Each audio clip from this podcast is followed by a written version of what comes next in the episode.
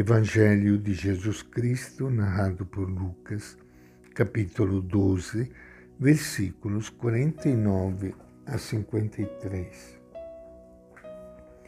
Naquele tempo, disse Jesus aos seus discípulos: Eu vim lançar fogo sobre a terra, e como gostaria que já estivesse aceso.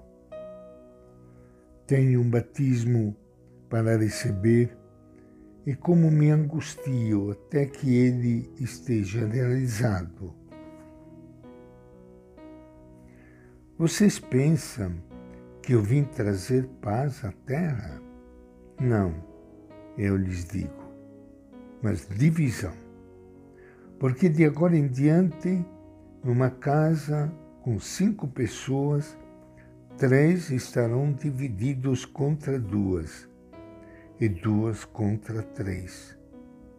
Ficarão divididos pai contra filho e filho contra pai, mãe contra filha e filha contra mãe, sogra contra nora e nora contra sogra. Esta é a palavra do Evangelho de Lucas.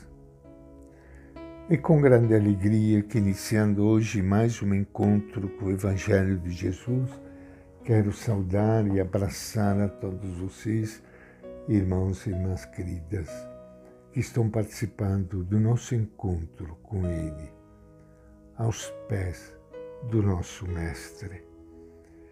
O Evangelho traz para nós umas palavras que podem nos chocar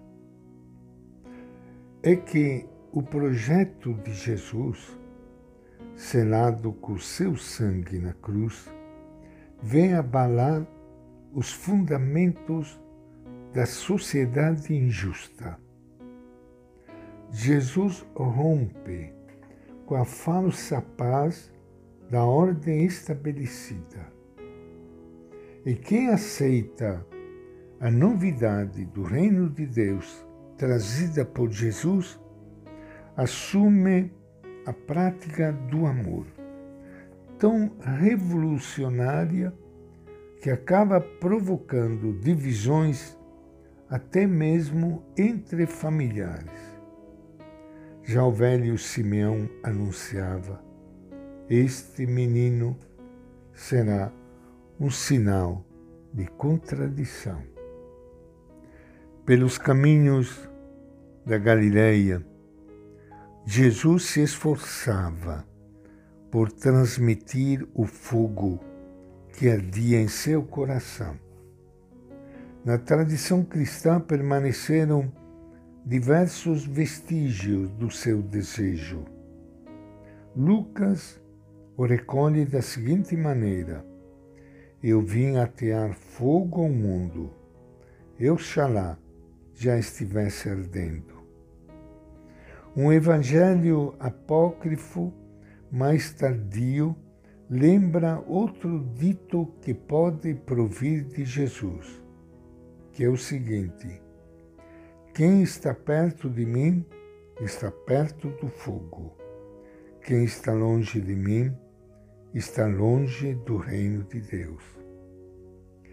Jesus deseja que o fogo que ele traz dentro de si queime realmente, que ninguém o apague, que se propague por toda a terra e que o mundo inteiro se inflame. Quem se aproxima de Jesus com os olhos abertos e o coração desperto, vai descobrindo que o fogo que arde em seu interior é a paixão por Deus e a compaixão pelos que sofrem.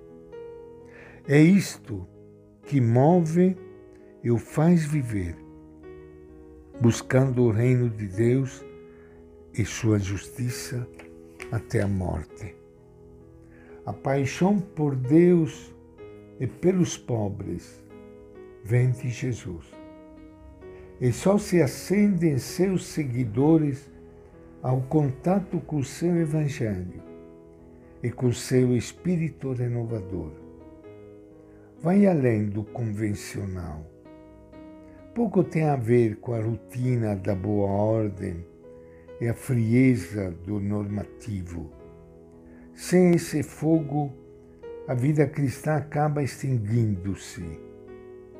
O grande pecado dos cristãos será sempre deixar que este fogo de Jesus vá se apagando.